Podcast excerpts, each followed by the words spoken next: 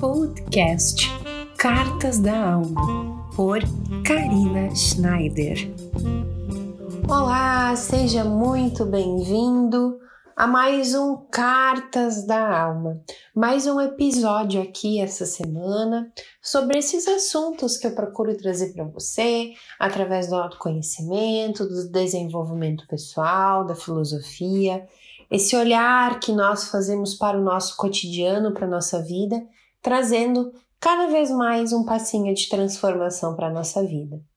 E é com esses assuntos que hoje eu quero trazer um tema bem interessante, algo que volta e meia aparece para mim, como aprendizado, é claro, mas também aprendizado às pessoas que eu atendo, que eu trabalho e que decidem muitas vezes os próximos passos da nossa vida. Eu estou falando sobre as escolhas. O tema escolhas ele é muito variado. Eu poderia trazer vários pontos, várias raízes sobre ele e certamente vou falar mais vezes aqui no podcast sobre escolhas.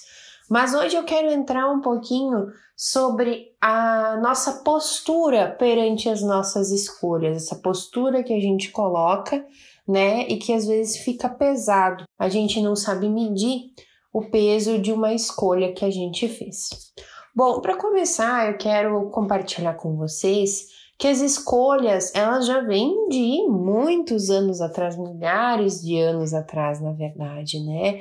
Quando o homem foi concebido, quando ele começou a sua trajetória aqui no planeta, ele teve que tomar decisões simples, sim, se ele vai para o caminho A, vai para o caminho B, enfim, ele tomou decisões simples, mas ele sempre foi pautado a partir dessas escolhas na sua evolução como pessoa.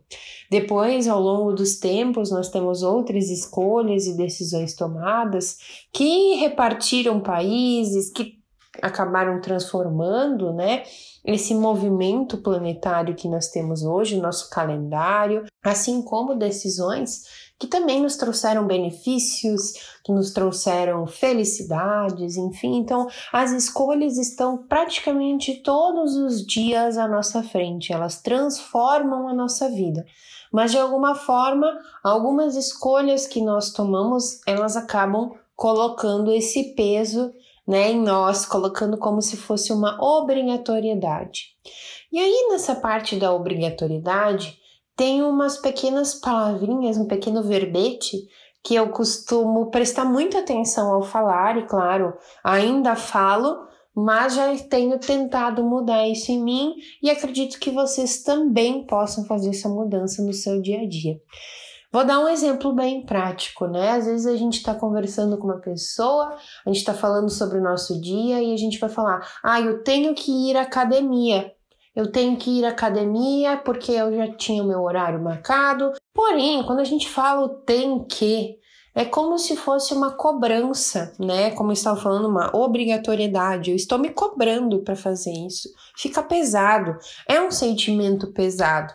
Quando a gente já fala a palavra tem que ou tenho que, parece que fica pesado. A gente sente um peso nas costas. É um, é um posicionamento que está me deixando mais pesarosa, é algo mais denso.